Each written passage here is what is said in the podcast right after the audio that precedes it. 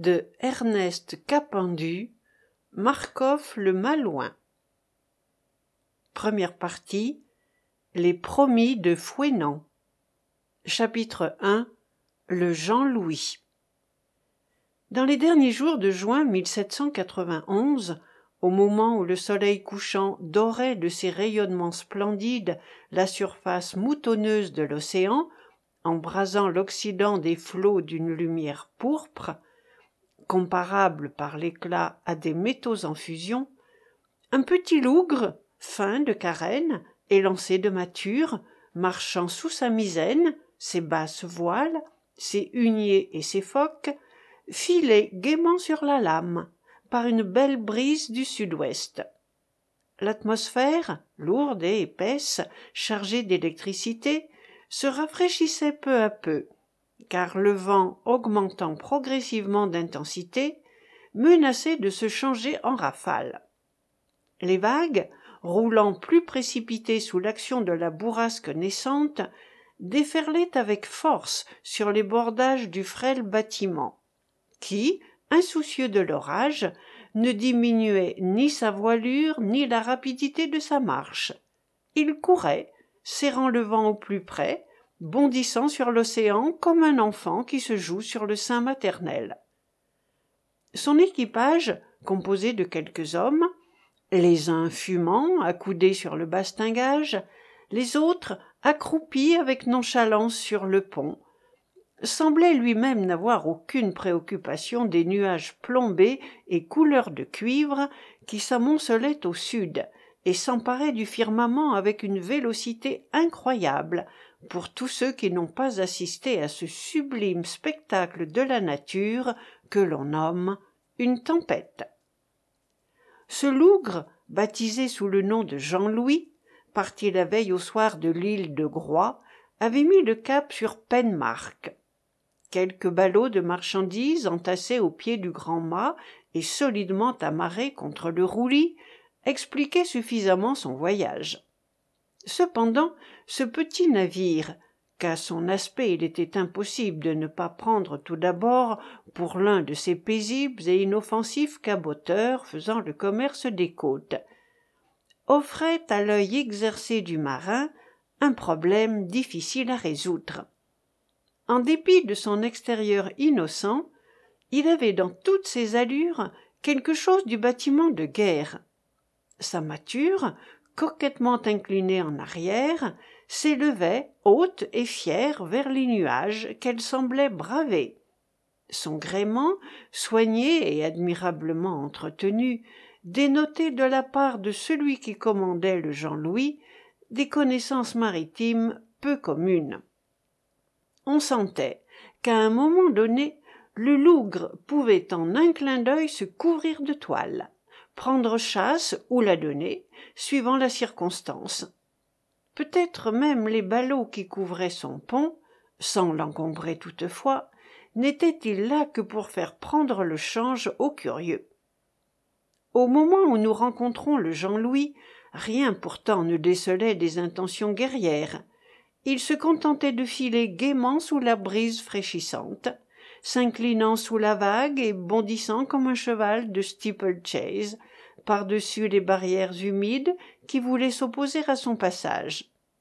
Les matelots insouciants regardaient d'un œil calme approcher la tempête.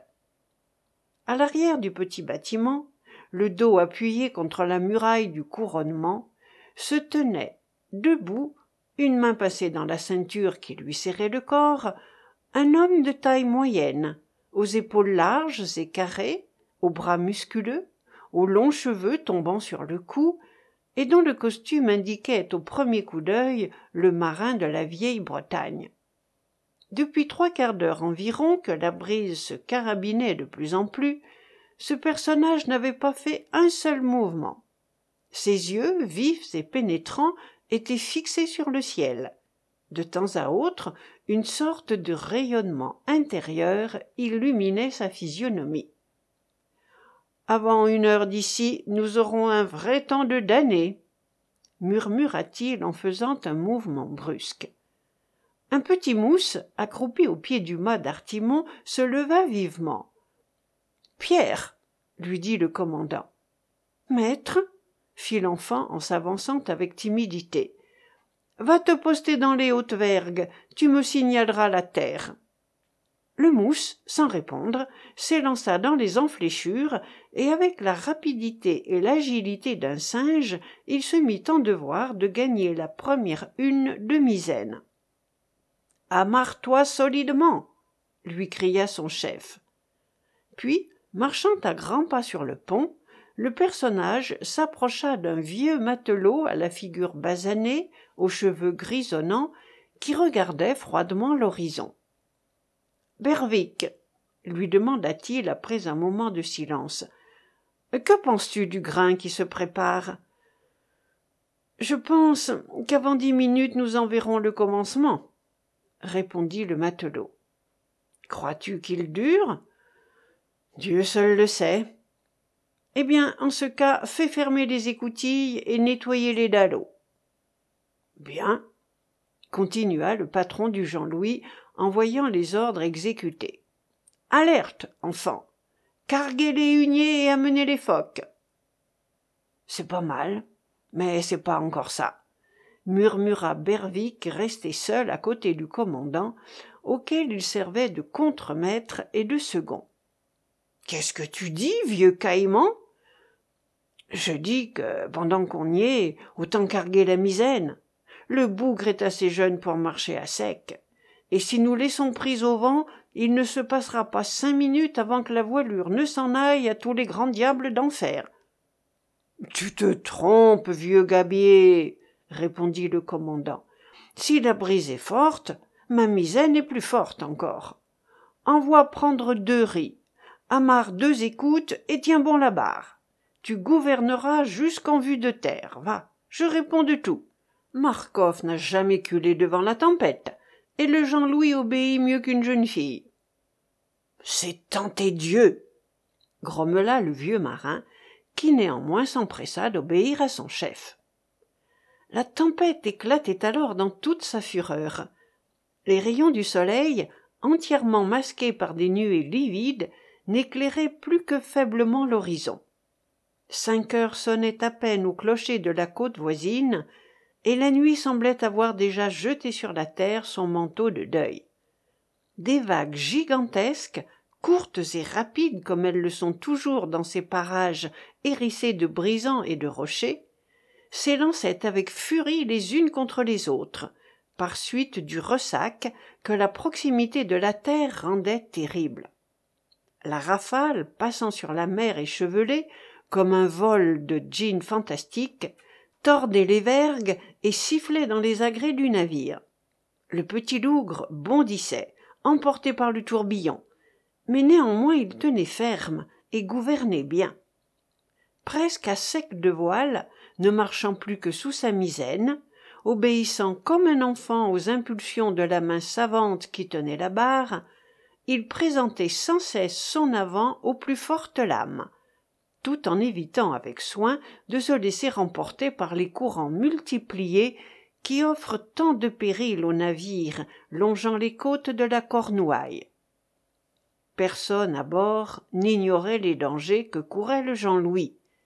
Mais soit confiance dans la bonne construction du Lougre, soit certitude de l'infaillibilité de leur chef, soit indifférence de la mort imminente, les matelots, rudement ballottés par le tangage, n'avaient rien perdu de leur attitude calme et passive, presque semblable à l'allure fataliste des musulmans fumeurs d'opium. Le patron lui-même sifflait gaiement entre ses dents, en regardant d'un œil presque ironique la fureur croissante des flots. On eût dit que cet homme éprouvait une sorte de joie intérieure à lutter ainsi contre les éléments. Lui, si faible contre eux si forts. Au moment où il passait devant les coutilles qui servaient de communication avec l'entrepont du navire, deux têtes, jeunes et souriantes, apparurent au sommet de l'escalier, et deux nouveaux personnages firent leur entrée sur l'arrière du Jean-Louis. Le premier qui se présenta était un grand et beau jeune homme de vingt-quatre à vingt-cinq ans, aux yeux bleus et aux cheveux blonds il portait avec grâce le costume simple et élégant des habitants de Roscoff. Des braies blanches, une veste de même couleur en fine toile, serrée à la taille par une large ceinture de serge rouge, et laissant apercevoir le grand gilet vert à manches bleues, commun à presque tous les Bretons. Un chapeau aux larges bords, tout entouré de chenilles de couleurs vives et bariolées, lui couvrait la tête. Ses jambes se dessinaient, fines et nerveuses, sous de longues guêtres de toile blanche. Il portait à la main le pamba traditionnel. Dès qu'il eut atteint le pont, sur lequel il se maintint en équilibre, malgré les rudes mouvements d'un tangage énergique, il se retourna et offrit la main à une jeune fille qui venait derrière lui. Cette charmante créature, âgée de dix-huit ans tout au plus, offrait dans sa personne le type poétique et accompli des belles pénéresses de la Bretagne.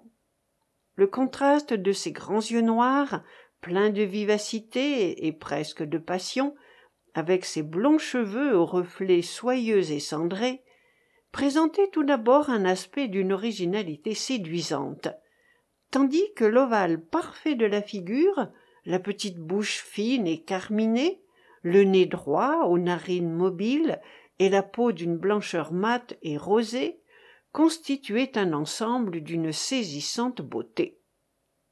Une large bande de toile, dûment empesée, relevée de chaque côté de la tête par deux épingles d'or, formait la coiffure de cette gracieuse tête. Le corsage de la robe, en étoffe de laine bleue, tout chamarré de velours noir et de broderies de couleur jonquille, dessinait une taille ronde et cambrée, et une poitrine élégante et riche de promesses presque réalisées. Les manches, en mousseline blanche à mille plis, s'ajustaient à la robe par deux larges poignées de velours entourant la naissance du bras la jupe bleue retombait sur une seconde jupe orange laquelle à son tour laissait apercevoir un troisième jupon de laine noire. Des bas de coton cerise à broderie noire modelaient à ravir une fine et délicieuse jambe de diane chasseresse.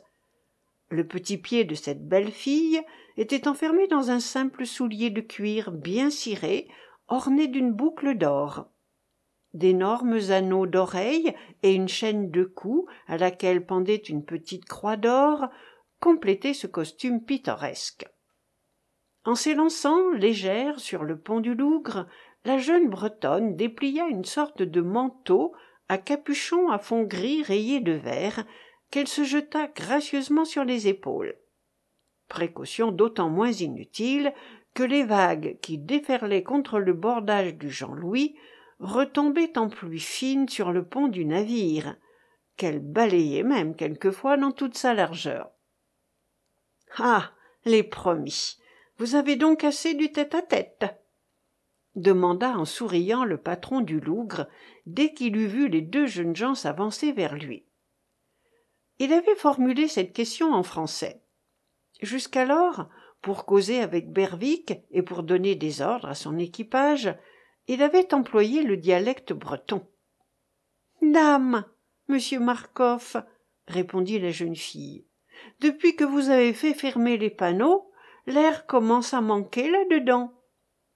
Si j'ai fait fermer les panneaux ma belle petite yvonne c'est que sans cela les lames auraient fort bien pu troubler votre conversation. Sainte marie quel changement de temps!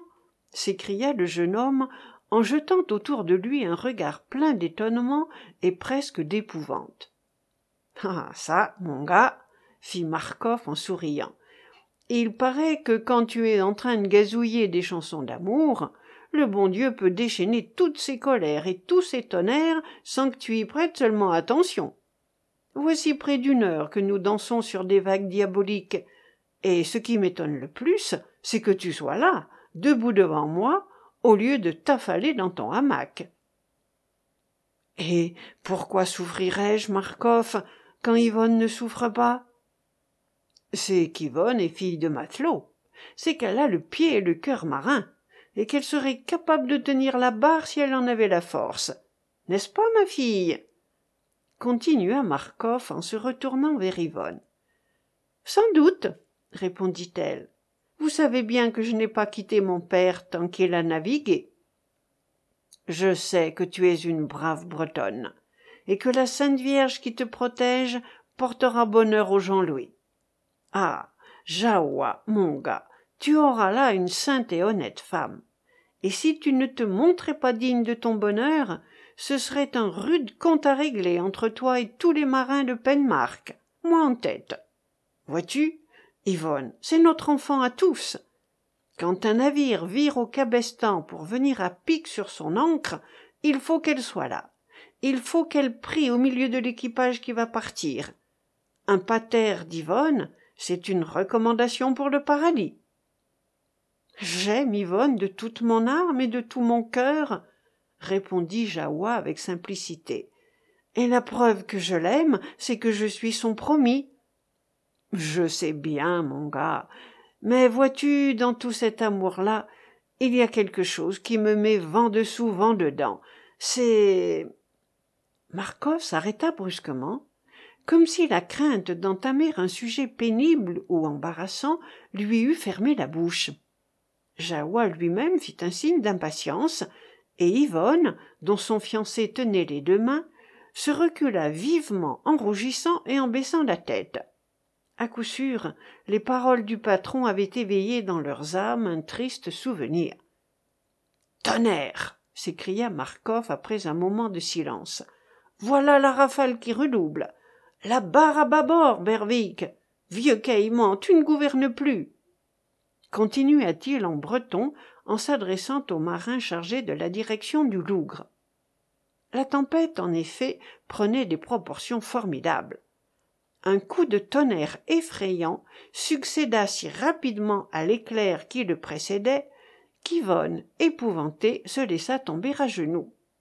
Marcof saisit lui-même la barre du gouvernail largue les focs et les huniers! commandait-il d'une voix brusque et saccadée. À cet ordre inattendu de livrer de la toile au vent dans cette infernale tourmente les marins stupéfaits demeurèrent immobiles tonnerre d'enfer. Chacun à son poste. Hurla marcof d'une voix tellement impérieuse que ses hommes bondirent en avant.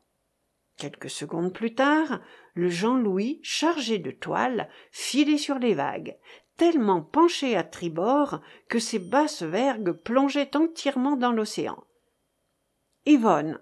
reprit plus doucement marcof en s'adressant à la jeune fille je suis fâché que ton père t'ait conduite à bord et pourquoi cela marcof? Parce que le temps est rude ma fille et que s'il arrivait malheur au jean louis le vieil yvon ne s'en relèverait pas. Est-ce que vous craignez pour le lougre? demanda jahoua. Il est entre les mains de dieu mon gars.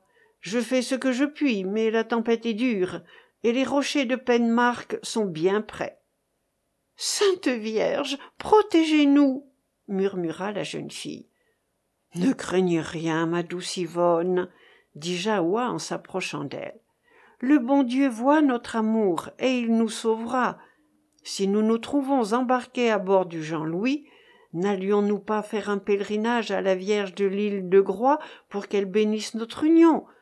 Dieu nous éprouve, mais il ne veut pas nous punir. Nous ne l'avons pas mérité. Vous avez confiance, Pierre, ayons confiance. En attendant, ma fille, reprit Marcof, va me chercher ce bout de grelin qui est là, roulé au pied du mât de misaine. Là, c'est bien. Maintenant, amarre-le solidement autour de ta taille. Aide-la, Jahoua.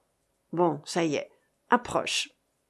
Continua le marin en passant à son tour son bras droit dans le reste de la corde à laquelle Yvonne avait fait un nœud coulant.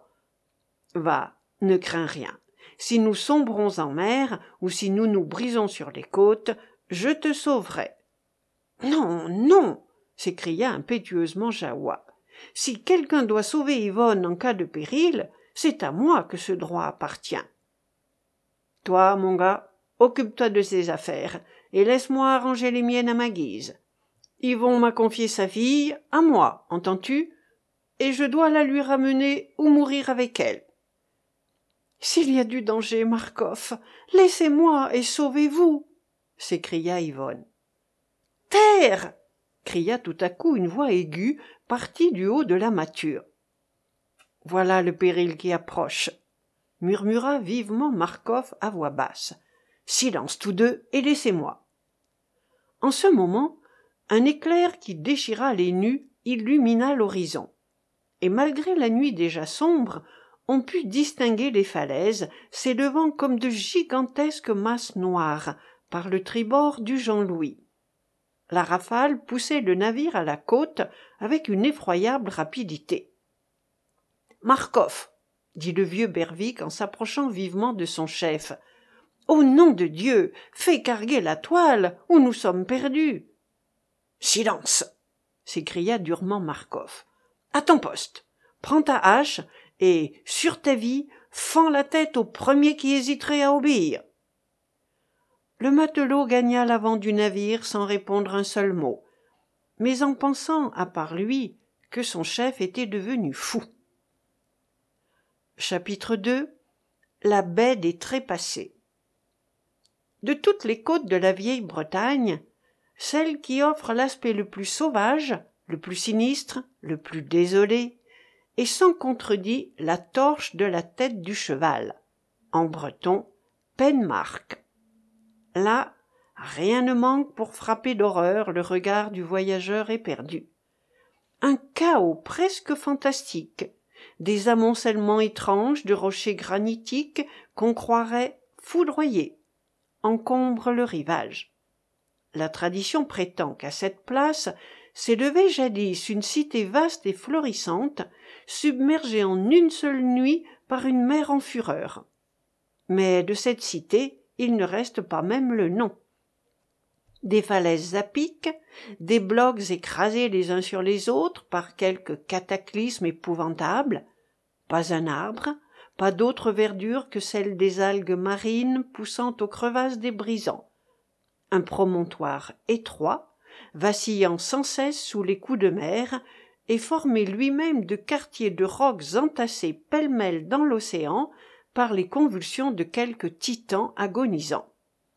Voilà quel est l'aspect de Penmark, même par un temps calme et par une mer tranquille. Mais, lorsque le vent du sud vient chasser le flot sur les côtes, lorsque le ciel s'assombrit, lorsque la tempête éclate, il est impossible à l'imagination de rêver un spectacle plus grandiose, plus émouvant, plus terrible, que ne l'offre cette partie des côtes de la Cornouaille. On dirait alors que les vagues et que les rochers, que le démon des eaux et celui de la terre se livrent un de ces combats formidables dont l'issue doit être l'anéantissement des deux adversaires. L'océan, furieux, bondit écumant hors de son lit et vient saisir corps à corps ces falaises hérissées qui tremblent sur leur base sa grande voix mugit si haut qu'on l'entend à plus de cinq lieues dans l'intérieur des terres, et que les habitants de Quimper même frémissent à ce bruit redoutable. La langue humaine n'offre pas d'expression capable de dépeindre ce bouleversement et ce chaos. Ce bruit infernal possède, pour qui l'entend de près, les propriétés étranges de la fascination. Il attire comme un gouffre, sans rochers, aux pointes aiguës, semées de tous côtés dans la mer, obstrue le passage, et s'élève comme une première et insuffisante barrière contre la fureur du flot qui les heurte et les ébranle. En franchissant cette sorte de fortification naturelle, en suivant la falaise dans la direction d'Audierne, après avoir doublé à demi la pointe de Penmark, on découvre une crique étroite, offrant un fond suffisant au navire d'un médiocre tirant d'eau. Cette crique, refuge momentané de quelques barques de pêche, est le plus souvent déserte. Les rocs qui encombrent sa passe présentent de tels dangers aux navigateurs qu'il est rare de voir s'y aventurer d'autres marins que ceux qui sont originaires du pays. Néanmoins, c'est au milieu du bruit assourdissant, c'est en passant entre ces écueils perfides, par une nuit sombre et par un vent de tempête, que le Jean-Louis doit gagner ce douteux port de salut. Le lougre avançait avec la rapidité d'une flèche lancée par une main vigoureuse. Marcof, toujours attaché à Yvonne, tenait la barre du gouvernail. Tonnerre murmura-t-il brusquement en interrogeant l'horizon. Tous ces gars de Penmark sont donc devenus idiots. Pas un feu sur les côtes. Un feu à l'arrière cria le mousse toujours amarré au sommet du mât et semblant répondre ainsi à l'exclamation du marin. Impossible, fit Marcof. Nous n'avons pas doublé la baie, j'en suis sûr. Un feu à l'avant, dit Berwick. Un feu par la hanche de tribord, s'écria un autre matelot. Un feu par le bossoir de bâbord, ajouta un troisième. Tonnerre rugit Marcof en frappant du pied avec fureur. Tous les diables de l'enfer ont-ils donc allumé des feux sur les falaises?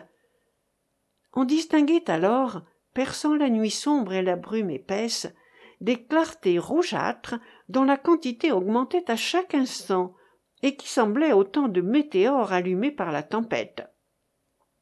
Que Satan nous vienne en aide murmura le marin. Ne blasphémez pas, Marcof s'écria vivement Yvonne. La tourmente nous a fait oublier que c'était aujourd'hui le jour de la Saint-Jean. Ce que nous voyons, ce sont les feux de joie. Damnés feux de joie, qui nous indiquent aussi bien les récifs que la baie. Marcof, entendez-vous? fit tout à coup Jahoua. Et que veux-tu que j'entende, si ce n'est les hurlements du ressac? Quoi? Écoutez! Ciel! murmura Yvonne après avoir prêté l'oreille. Ce sont les âmes de l'abbé des trépassés qui demandent des prières. Marcof lui aussi avait sans doute reconnu un bruit nouveau se mêlant à l'assourdissant tapage de la tempête déchaînée car il porta vivement un sifflet d'argent à ses lèvres et il en tira un son aigu. Berwick accourut le patron délia la corde qu'il attachait à yvonne et remettant la barre du gouvernail entre les mains du matelot gouverne droit dit-il évite les courants toujours à bâbord. Et toi ma fille continua-t-il en se retournant vers yvonne demeure au pied du mât. Sur ton salut ne bouge pas que je te retrouve là au moment du danger. Seulement appelle le ciel à notre aide. Sans lui nous sommes perdus. La jolie bretonne se prosterna et ôtant la petite croix qu'elle portait à son cou elle la baisa pieusement et commença une ardente prière. Jahoua agenouillé à côté d'elle joignit ses prières aux siennes marcof s'était élancé dans la mâture à cheval sur une vergue balancée au-dessus de l'abîme il tira de sa poche une petite lunette de nuit et interrogea de nouveau l'horizon. Malgré le puissant secours de cette lunette il fallait l'œil profond et exercé du marin. Cet œil habitué à percer la brume et à sonder les ténèbres pour distinguer autre chose que le ciel et l'eau à peine la masse des nuages paraissant plus sombre sur la droite du lougre indiquait elle l'approche de la terre ces feux nous perdrons murmura marcof le jean louis a doublé penmark et il court sur la baie des trépassés cette baie des trépassés dont le nom seul suffisait pour jeter l'épouvante dans l'âme des marins et des pêcheurs était une petite anse abrupte et sauvage vers laquelle un courant invincible emportait les navires imprudents qui s'engageaient dans ses eaux elle avait été le théâtre de si nombreux naufrages on avait recueilli tant de cadavres sur sa plage rocheuse que son appellation sinistre était trop pleinement justifiée. La légende, et qui dit légende en Bretagne, dit article de foi. La légende racontait que lorsque la nuit était orageuse, lorsque la vague déferlait rudement sur la côte, on entendait des clameurs s'élever dans la baie au-dessus de chaque lame. Ces clameurs étaient poussées par les âmes en peine, qui, faute de messe, de prières et de sépultures chrétiennes, étaient impitoyablement repoussés du paradis, et erraient désolés sur cette partie des côtes de la Cornouaille.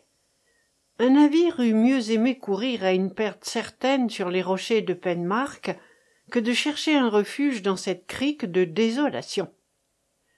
En constatant la direction prise par son lougre marcof ne put retenir un mouvement de colère et de désespoir. À peine eut-il reconnu les côtes que s'abandonnant à un cordage il se laissa glisser du haut de la mâture. Au bras et aux boulines commanda-t-il en tombant comme une avalanche sur le pont et en reprenant son poste à la barre pas virer! Hardi les gars! Notre-dame de groix ne nous abandonnera pas. Allons jahoua tu es jeune et vigoureux. Va donner un coup de main à mes hommes la manœuvre était difficile. Il s'agissait de virer sous le vent.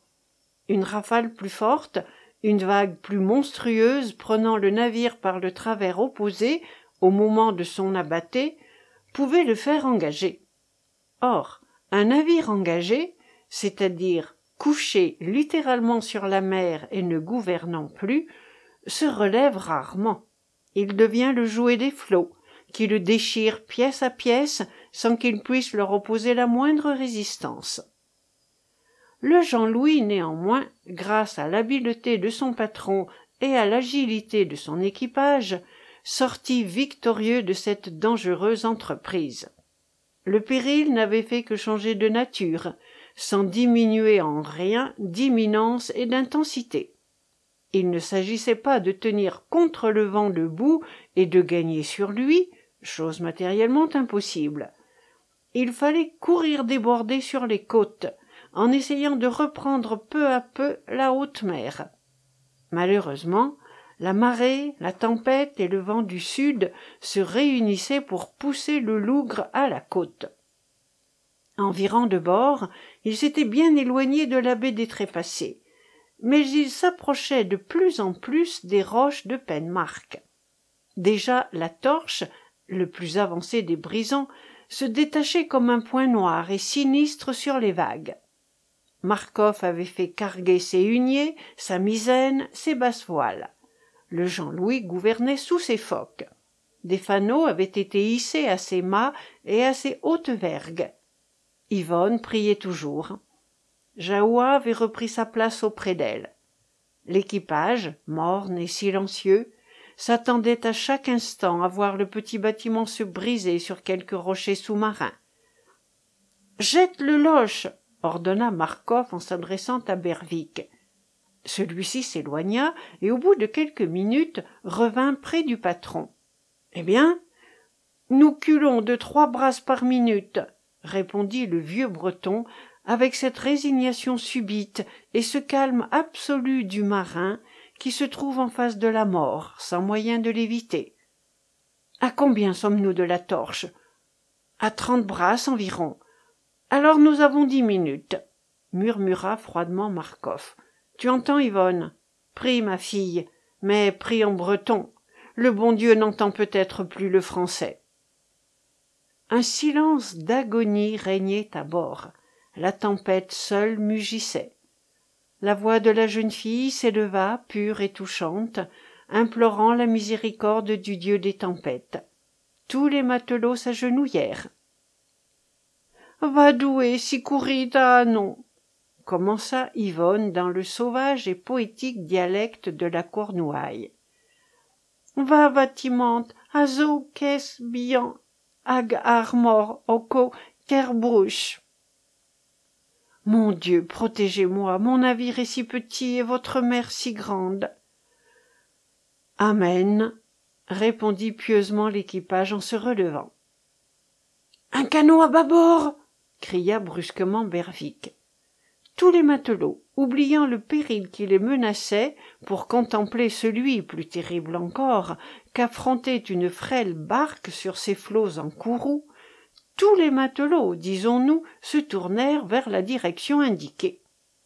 Un spectacle saisissant s'offrit à leurs regards tantôt lancé au sommet des vagues tantôt glissant rapidement dans les profondeurs de l'abîme une chaloupe s'avançait vers le lougre et le lougre par suite de son mouvement rétrograde s'avançait également vers elle un seul homme était dans cette barque courbé sur les avirons, il nageait vigoureusement, coupant les lames avec une habileté et une hardiesse véritablement féeriques. Ce ne peut être qu'un démon, grommela Berwick à l'oreille de Marcof. Homme ou démon, fais-lui jeter un bout d'amarre s'il veut venir à bord, répondit le marin, car à coup sûr c'est un vrai matelot. En ce moment, une vague monstrueuse, refoulée par la falaise, revenait en mugissant vers la pleine mer. Le canot bondit au sommet de cette vague, puis, disparaissant sous un nuage d'écume, il fut lancé avec une force irrésistible contre les parois du Lougre. Un cri d'horreur retentit à bord. La barque venait d'être broyée entre la vague et le bordage. Les débris, lancés au loin, avaient déjà disparu. Un homme à la mer répétèrent les matelots. Mais avant qu'on ait eu le temps de couper le câble qui retenait la bouée de sauvetage, un homme cramponné à un grelin extérieur escaladait le bastingage et s'élançait sur le pont. Keinec s'écrièrent les marins. Keinec fit vivement Marcof avec un brusque mouvement de joie. Keinec répéta faiblement Yvonne en reculant de quelques pas et en cachant son doux visage dans ses petites mains. Jahoua seul était demeuré impassible. Relevant la tête et s'appuyant sur son bas, il lança un regard de défi au nouveau venu. Celui-ci, jeune et vigoureux, ruisselant d'eau de toutes parts, ne daigna pas même laisser tomber un coup d'œil sur les deux promis. Il se dirigea vers Marcof et il lui tendit la main. J'ai reconnu ton lougre, Acéphano, dit-il lentement. Tu étais en péril, je suis venu. Merci, matelot, c'est Dieu qui t'envoie, répondit Marcof. Tu connais la côte Prends la barre, gouverne et commande. Un moment. J'ai mes conditions à faire, murmura Keinec. Une fois à terre, jure-moi, si j'ai fait entrer le Jean-Louis dans la crique, jure-moi de m'accorder ce que je te demanderai. Ce n'est rien contre le salut de mon âme. Non. Eh bien, je le jure, ce que tu me demanderas, je te l'accorderai. Keinec prit le commandement du Lougre. Avec une intrépidité sans bornes et une sûreté de coup d'œil infaillible, il fit courir une nouvelle bordée au bâtiment, et il s'avança droit vers la passe de Penmark. Malgré la violence du vent, malgré les vagues, le Jean-Louis, gouverné par une main ferme et audacieuse, s'engagea dans un véritable dédale de récifs et de brisants. Peu à peu, on put distinguer les hautes falaises derrière lesquelles s'élevait une lune rougeâtre toute maculée de larges taches noires et livides. Bientôt la population du pays échelonnée sur le promontoire et sur la grève fut à même de lancer à bord un cordage que l'on amarra solidement au cabestan. Le jean louis était sauvé. Keinec impassible n'avait pas prononcé une parole depuis le peu de mots qu'il avait échangés avec marcof. Soit hasard soit intention arrêtée il n'avait pas une seule fois non plus laissé tomber ses regards sur yvonne et sur jahoua. La jeune fille appuyée contre le bastingage semblait absorbée par une rêverie profonde. Jahoua lui serrait convulsivement son bas dans sa main crispée. Dès que les pêcheurs de la côte eurent halé le lougre vers la terre berwick s'approcha de marcof et se penchant vers lui avez-vous remarqué que keinec a une tache rouge entre les deux sourcils? demanda-t-il à voix basse. Non répondit marcof. Eh bien regardez-y. Vrai comme je suis un bon chrétien il ne se passera pas vingt-quatre heures avant que le gars n'ait répondu du sang. Pauvre yvonne murmura marcof. Il ne put achever sa pensée le navire abordait. Jahoua saisissant yvonne et l'enlevant dans ses bras s'élança à terre d'un seul bond. Au moment où le couple passait devant keinec celui-ci fit un mouvement. Ses traits se décomposèrent et il porta vivement la main à sa ceinture de laquelle il tira un couteau tout ouvert. Peut-être allait-il s'élancer lorsque la main puissante de marcof s'appesantit sur son épaule. Keinec tressaillit c'est toi? fit-il d'une voix sombre. Oui mon gars c'est moi qui viens te rappeler tes paroles. Si je ne me trompe nous avons à causer. Les deux hommes ouvrirent l'écoutille et s'engouffrèrent dans l'entrepont arrivés à la chambre du commandant marcof entra le premier. Keinec le suivit tu boiras bien un verre de guillardenne haute-vie demanda marcof en s'asseyant keinec sans répondre attira à lui une longue caisse placée contre une des parois de la cabine c'est dans ce coffre que tu mets tes mousquets et tes carabines? demanda-t-il brusquement oui. Ne m'as-tu pas promis de me donner la première chose que je te demanderai après avoir sauvé le jean louis sans doute. Que veux-tu ton meilleur fusil de la poudre et des balles keinec dit lentement marcof je vais te donner ce que tu demandes. Mais berwick a raison. Tu as une tache rouge entre les yeux. Tu vas faire un malheur keinec sans répondre frappa du pied avec impatience. Marcof ouvrit la caisse. Chapitre iii keinec. Marcof reculant de quelques pas laissa keinec choisir en liberté une arme à sa convenance le jeune homme prit une carabine à canon d'acier fondu courte légère et admirablement proportionnée voici douze balles de calibre dit marcof et un moule pour en fondre de nouvelles. Décroche cette poire à poudre placée à la tête de mon hamac. Elle contient une livre et demie. Tu vois que je tiens religieusement ma parole c'est vrai tu ne me dois plus rien. Ne veux-tu donc pas de mon amitié? Est-elle franche? Ne suis-je pas aussi bon breton que toi keinec? Si marcof pardonne-moi et soyons amis. Tu sais bien que je ne demande pas mieux. Et moi tu sais aussi que je t'aime comme mon matelot et que j'estime comme il convient ton courage et ton brave cœur. C'est pour cela vois-tu mon gars c'est pour cela que je suis fâché de ce que tu vas faire. Et que vais-je donc faire? Tu vas tuer yvonne et jahoua. Si je voulais la mort de ceux dont tu parles je n'aurais eu qu'à rester à terre et à cette heure ils rouleraient noyés sous les vagues. Oui mais c'est la main de dieu et non la tienne qui les aurait frappés. Tu n'aurais pas assisté au spectacle de leur agonie. Tu n'aurais pas répandu toi-même ce sang dont ta haine est avide et dont ton amour est jaloux. Tais-toi marcof tais-toi murmura keinec. Est-ce que je ne dis pas la vérité? Ai-je raison? C'est possible. Tu vois bien que maintenant qu'ils sont à terre maintenant qu'ils n'ont plus rien à craindre de la tempête tu vois bien que c'est toi qui les tueras. Que t'importe?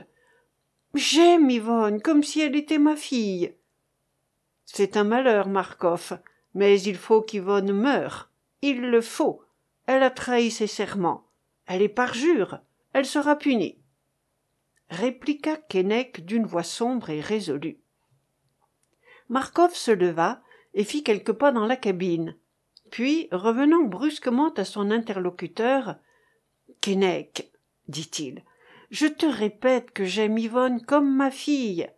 Si tu dois la tuer ne reparais jamais devant moi. Jamais tu m'entends? Si au contraire tu pardonnes eh bien ta place est marquée dans cette cabine et je te la garderai jusqu'au jour où tu voudras venir la prendre. Si tu aimes yvonne comme tu le dis murmura keinec pourquoi ne m'empêches tu pas d'accomplir mon projet? Parce qu'il faudrait te tuer toi-même. Tue-moi donc. Tue-moi marcof. Au moins je ne souffrirai plus.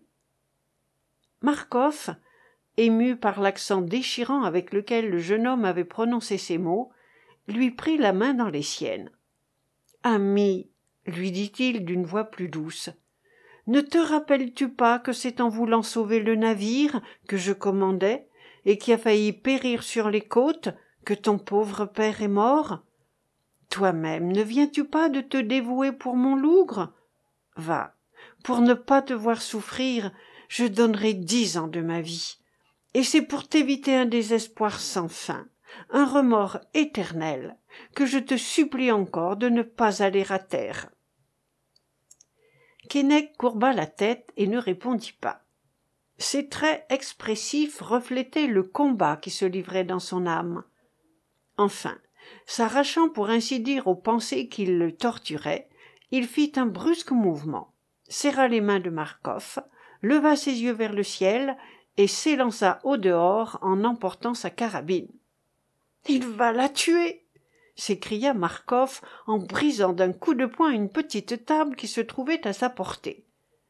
Marcof sortit de sa cabine, poussa la porte avec violence et s'élança sur le pont de son navire. Keinec n'y était plus. Quelques marins, étendus çà et là, sommeillaient paisiblement, se remettant de leur fatigue de la soirée. La falaise, descendant à pic dans la mer, avait permis au lougre de venir s'amarrer bord à bord avec elle. Une planche, posée d'un côté sur le rocher et de l'autre sur le bastingage de l'arrière, établissait la communication entre le Jean-Louis et la terre ferme. Marcof se dirigea de ce côté. Au moment où il allait poser le pied sur le pont volant, un homme s'avança, venant de l'extrémité opposée. Le marin se recula et livra passage. Jocelyn fit-il vivement en reconnaissant le nouveau venu. Vous avez à me parler De la part de monseigneur. Est-ce qu'il désire me voir Cette nuit même? Il a donc appris mon arrivée? Oui. Un domestique à cheval attendait à Penmark pendant l'orage et avait ordre de revenir au château dès l'entrée du Jean-Louis dans la crique. Vous viendrez, n'est-ce pas? Sans doute, Jocelyn. Aussitôt que les feux de la Saint-Jean seront éteints, je me rendrai au château de Locronan. Jocelyn traversa la planche et disparut dans les ténèbres. Marcof réveilla Berwick, lui donna quelques ordres, puis, passant une paire de pistolets dans sa large ceinture, il descendit à terre et s'enfonça dans un étroit sentier qui longeait le pied des falaises. Dès qu'Yvonne et Jahoua eurent senti le rocher immobile sous leurs pieds, le jeune breton poussa un soupir de satisfaction. Glissant son bras autour de la taille de sa fiancée, il entraîna rapidement la jeune fille vers l'intérieur du village. Ils firent ainsi deux cents pas environ sans échanger une parole. Jahoua le premier rompit le silence. Yvonne, fit-il d'une voix lente. Jahoua répondit la jeune fille en levant sur son promis ses grands yeux expressifs tout chargés de langueur chère yvonne je sens votre bras trembler sous le mien. Les coups de mer vous ont mouillé. Avez-vous froid? Non jahoua mais je me sens faible. Voulez-vous que nous nous arrêtions un moment? Oh non dit vivement la jolie bretonne. Marchons plus vite au contraire. Un court silence régna de nouveau ma chère âme reprit le jeune homme vous semblez triste et soucieuse. Est-ce que vous ne m'aimez plus? Si fait je vous aime toujours jahoua répondit yvonne avec un adorable accent de sincérité. La présence de keinec vous a fait mal avouez-le. Oh oui vous avez eu peur peut-être. Oh oui répéta yvonne pour la seconde fois craignez-vous donc keinec? Je ne le devrais pas car lui ne m'a jamais fait mal. Bien au contraire il m'a toujours prodigué les soins affectueux d'un frère. Mais depuis qu'il est revenu au pays depuis que nous sommes promis jahoua je ne m'explique pas pourquoi le nom seul de keinec me fait trembler. N'y pensez pas. Quand je le vois sa vue me donne un coup dans le cœur vous avez tort de vous troubler ainsi. Il ne nous a pas seulement regardés lui. Keinec n'a rien à se reprocher envers moi tandis que moi j'ai repris la parole que je lui avais donnée. Puisque vous ne l'aimiez pas. Mais il m'aime lui. Eh bien qu'il vienne me trouver nous réglerons la chose ensemble. Ne dites pas cela jahoua s'écria vivement la jeune fille calmez-vous chère yvonne je ferai ce que vous voudrez mais ne vous occupez plus de keinec par grâce songez plutôt à votre père que la tempête aura si fort tourmenté. Quelle sera sa joie en vous revoyant saine et sauve. Dans une demi-heure nous serons près de lui. Tenez, voici ma jument grise qui nous attend. Les deux jeunes gens, en effet, étaient arrivés devant la porte d'une sorte de grange située au milieu du village. Un paysan bas breton tenait les rênes d'une belle bête des pointes de la coquille, achetée à la dernière foire de la martyre. Jahoua aida Yvonne à monter sur une grosse pierre, lui-même s'élança sur le cheval, et contraignant l'animal à s'approcher de la pierre, il prit Yvonne en croupe. La jolie bretonne passa ses bras autour de la taille de son fiancé, et tous les deux gagnèrent rapidement la campagne. Ils se dirigeaient vers le petit village de Fouesnant qu'habitait le père d'Yvonne.